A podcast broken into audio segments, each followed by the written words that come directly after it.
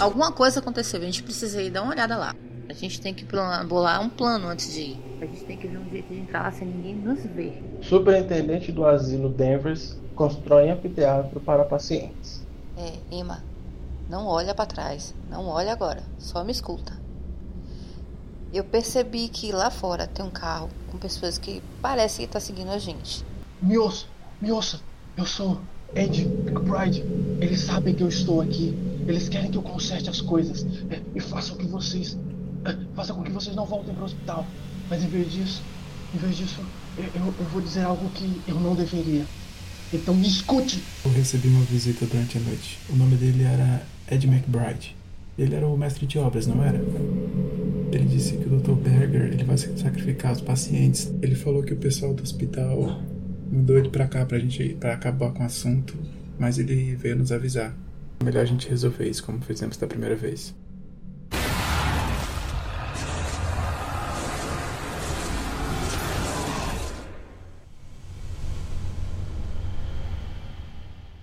Vocês passam a noite, a madrugada inteira, planejando o que vocês vão fazer no dia seguinte para tirar Larry de dentro do asilo de Devers. Na manhã seguinte, Emma, com um pouco de linha e agulha, consegue algumas roupas e customiza o mais próximo do que ela pode do fardamento dos enfermeiros para Ted e para ela.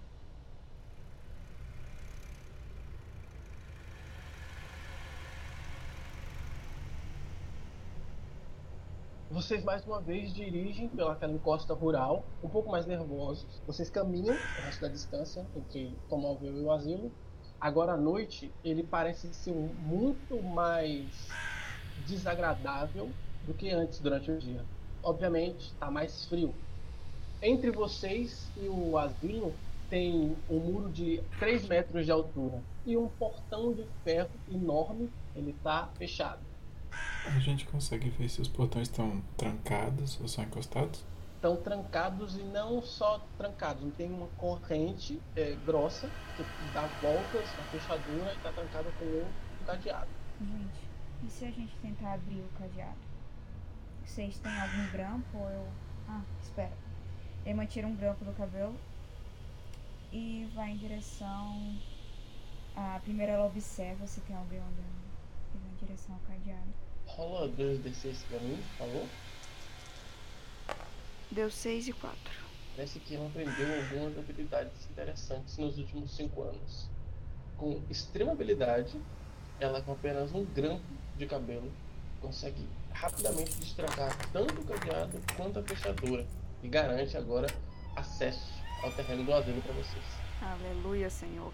Vamos, rápido. Ela coloca o grampo de volta no cabelo. Quantas balas ela disse que tem no. No revólver dela tem seis. Sim, gente, a gente vai pra onde? Por mim, a gente vai pra lá pra onde tá o capiroto. Mas a gente não sabe onde tá. Ele tinha falado do reservatório foi impressão minha. Não, onde vai acontecer. É isso mesmo. Ted, eu quero que você role 3d6. 1, 4 e 2.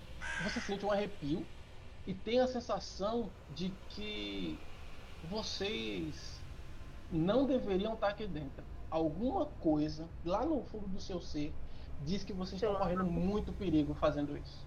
Muito perigo. Hum. E nunca, nesses cinco anos, você sentiu a sensação que você está sentindo agora. Rola um teste de sanidade para Ted. Tirei cinco. Ted perde um ponto de sanidade. Gente, eu tô, eu tô sentindo algo. Vai dar ruim. Aqui tem alguma coisa muito perigosa a gente tá muito ferrado se a gente continuar aqui. Eu meio que posso sentir o mal aqui. Toralice, nesses cinco anos que a gente investiga o paranormal, eu nunca senti algo assim.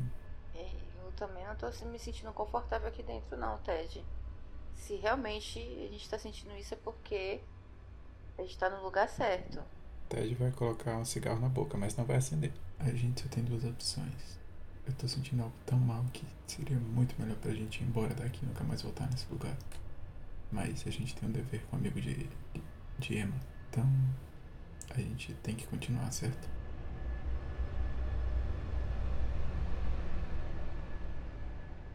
Todo todos vocês são obrigados a parar, porque o que vocês veem alguns metros à frente força vocês a fazer isso. O que vocês estão vendo agora se assemelha muito a uma procissão de uma quantidade significativa de pessoas. Essa procissão está iluminada por tochas que se embaralham enquanto saem de um canto do asilo. Vocês conseguem perceber que as tochas ela tem uma iluminação verde azulado e eles estão indo atravessando toda a extensão do terreno em direção ao reservatório. Todo mundo rola 2d6. O meu foi 4 e 5, 5 e 4. O meu foi 3 e 6.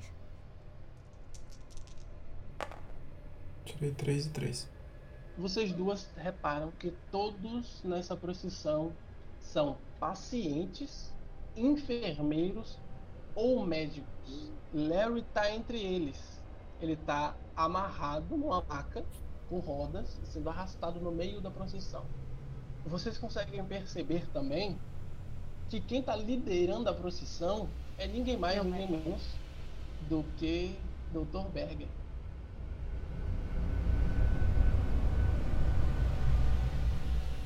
Tô em dúvida se Ted se mistura na multidão ou se ele desaparece na neblina pra ficar observando mais de longe. Olha, você perdeu sua unidade. Você não tá bem. Por mais que você consiga se camuflar, você não vai conseguir agir se uma, po- uma, uma porrada vier. Então é melhor todo mundo ficar junto. Porque se por acaso a gente precisar das suas habilidades, é mais fácil a gente se esconder. Concordo com o Silvio. Então bora se misturar, mas vai ser difícil pra Doralice, né? Já que a gente vai fazer isso aí, eu vou fazer uma parada. Vou tirar meu chapéu, vou soltar o cabelo e vou tirar o tapa-olho. Olha aí, 3d6 pra Ted e pra Emma. Ted tirou 6, 6 e 1. Emma tirou 1, 4 e 3. Vocês vão na cara e na coragem se infiltrar na procissão. Talvez vocês tenham feito um ótimo trabalho se mantendo ocultos de todos ali, ou talvez eles não tenham dado a devida importância para vocês. De qualquer forma, Dr. Berger para a comitiva uma última vez antes de continuar seguindo para o anfiteatro e vocês acreditam fielmente que ele encara vocês da onde ele está. E ao contrário do semblante severo que ele mostrava outrora, agora ele mostra um sorriso zeloso, mas um sorriso de zelo profano.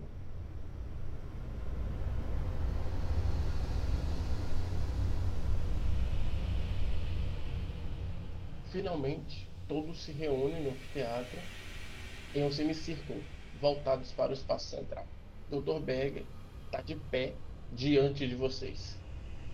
O doutor começa a vociferar uma invocação em um idioma estranho e completamente desconhecido. Conforme ele vai vociferando aquelas palavras estranhas, todos, todos que estão na comitiva parecem ser tomados por uma força além da compreensão. Rola um teste de sanidade pra mim. Eu tirei dois. Tirei 1. Falei miseravelmente. 6. Ted, aquela sensação que estava sentindo de ser observado, de ter alguma coisa que fosse incompreensível, não só piora. Você sente tocar sua pele. Parece que você vai tocar nele. Parece que ele é de carne e osso. Aquele cigarro que estava na sua boca, ele não fica apagado. Mas você não acende com, com o seu isqueiro.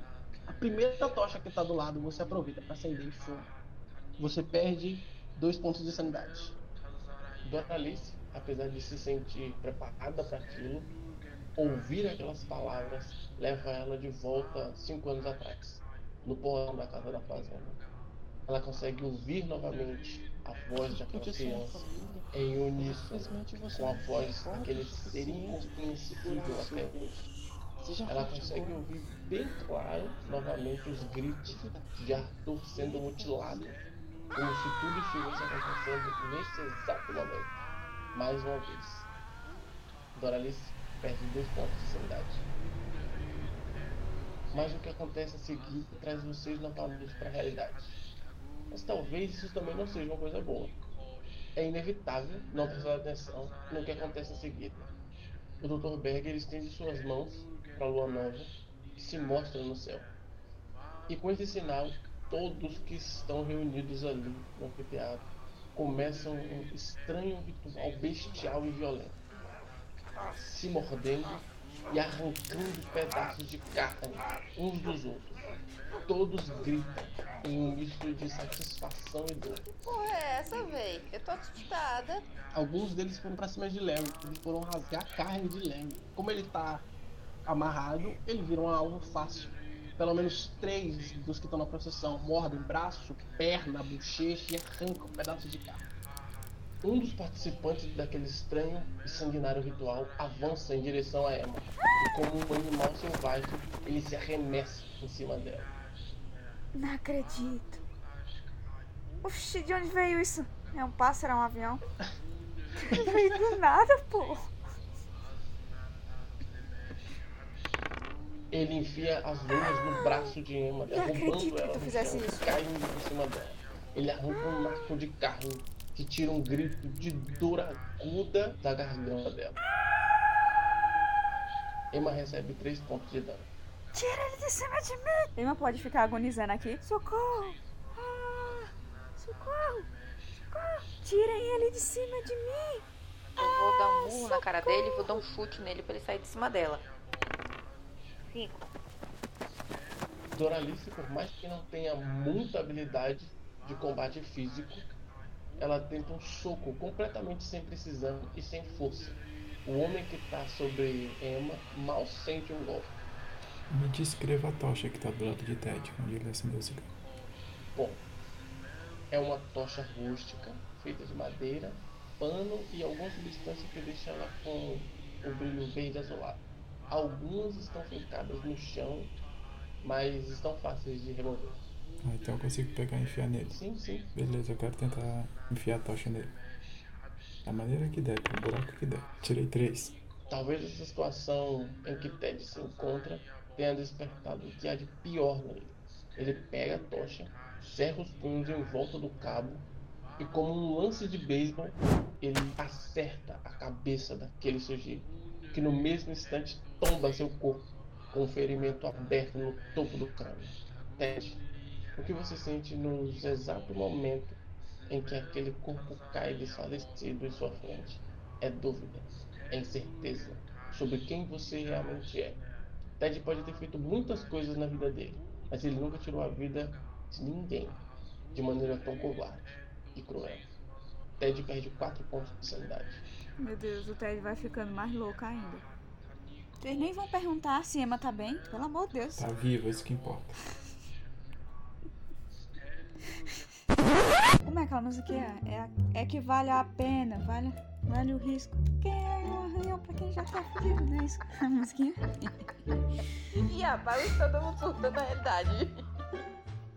Eu acho que eu peguei um pouco pesado. Meu Deus.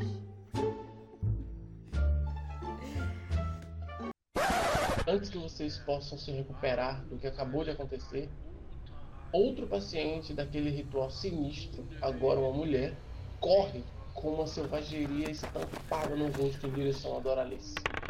No último instante, Doralice consegue jogar o corpo pro lado, deixando a enfermeira rasgar e levar em suas unhas a manga da sua camisa.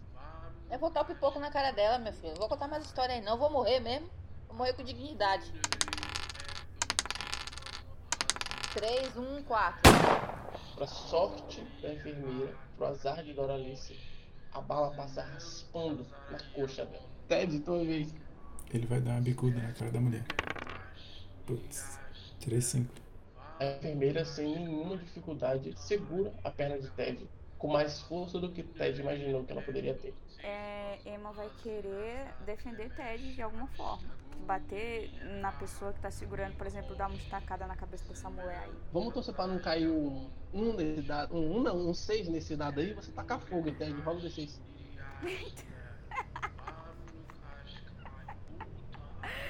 Eita, Ted. Não é porque eu quero. Deu três. Uh. O máximo que você consegue fazer é agitar para fazer a enfermeira largar Ted e se afastar alguns passos. Como se não bastasse o confronto com a enfermeira, um outro participante do ritual, um homem magro, completamente lavado em sangue, vem correndo como uma fera, na tentativa de conseguir arrancar um pedaço de carne de Ted. Ted, por sorte, consegue ser mais rápido e sai da frente daquela fera descontrolada. Enquanto tudo isso está acontecendo, alguns pacientes e enfermeiros estão arrancando vários pedaços da carne do Larry, que grita um grito de desespero. Eu vou tentar dar um, um tiro na enfermeira. Tirei seis, seis, um. Dessa vez, Doralice mira com mais precisão e atira, acertando o peito da enfermeira, que retorce o rosto em dor e desaba no chão, com o peito esguichando sangue. Eu quero pegar uma tocha pra atacar o cara. Tirei dois. Ted está tomado por uma força e um instinto de sobreviver. Mais uma vez ele corre em direção ao homem e desenhando um arco com a tocha, ele acerta com bastante força o rosto daquele paciente, que cai imediatamente sem força no chão, vivo, porém sem consciência. É, Emma, rola 2d6 pra mim, por favor. Deu um, um, três. Emma percebe um brilho azul cinzento sobrenatural emanando do reservatório. Então ela vai tentar ir em direção a Larry. Ela vai atacar as pessoas que estão lá mordendo Larry. É, ela pode chamar Dora- Doralice. No caminho, vem, Doralice! Emma tirou seis. Emma, na tentativa de atacar as pessoas que estão atacando o Larry, não consegue fazer nada além do que chamar a atenção deles para ela. Vou dar um tirambaço também, velho. Tirei 5, 13 e 2. Doralice tenta não acertar Emma. O disparo não é muito preciso, mas o suficiente para fazer um dos algozes de Emma tombar, não morto, mas com uma ferida grave no ombro. Algo chama a atenção de todos que ainda estão de pé, inclusive vocês. Uma enorme forma que se assemelha a um dragão quebra a superfície da água. Seus olhos reptilianos observam impassivelmente a carnificina feita em sua homenagem. Ele parece se deleitar com toda aquela morte dor oferecida a ele. Todo mundo faz um teste de sanidade. Emma tirou seis. Tirei 6. Tirei sete. Vislumbrar aquela criatura faz vocês questionarem o mundo e o universo em que vivem. Aquela criatura, aquela coisa, vai além do que vocês acham que conhecem, ou além do que vocês já viram. Aqui não parece que um simples ritual de banimento ou aprisionamento vai ser o suficiente. Na verdade, intimamente vocês têm certeza que estão condenados. Doralice abaixa a arma e nitidamente em sua frente ela pode ver o homem responsável por seu sofrimento, por sua dor e pelo seu passado sombrio. Ele carrega no rosto aquele mesmo sorriso de zelo profano. Todo mundo passa um teste, no caso Emma e Ted, vocês perdem 3 pontos de sanidade, Doralice perde 5. A criatura, apesar de imponente e apesar de completamente sobrepujar todas as forças de vocês, física e espiritual, não faz nada. Ele só fica olhando e feliz com o que está vendo. E fica mais feliz ainda quando todos vocês se mostram muito fracos e significantes na presença dele. Eu quero atacar o primeiro que eu tô vendo na minha frente. Deve ser o cara que tá comendo Larry, né? Tirei dois. O alvo tá fácil, ele não nota sua aproximação, o golpe se torna mais eficaz e ao receber a pancada, ele tomba no chão. A pancada foi forte o suficiente para derrubar, mas ele com certeza está morto. Larry já não está mais se mexendo. Suas feridas são profundas e muito feias. Ele sangra bastante. Aparentemente ele está vivo, mas não por muito tempo. Se nada for feito, ele vai morrer em instantes. Emma, Faz os primeiros socorros no Larry. Ele tá sangrando muito, ele pode morrer. Eu vou voltar a buscar a Dory. E eu quero correr até a Doralice.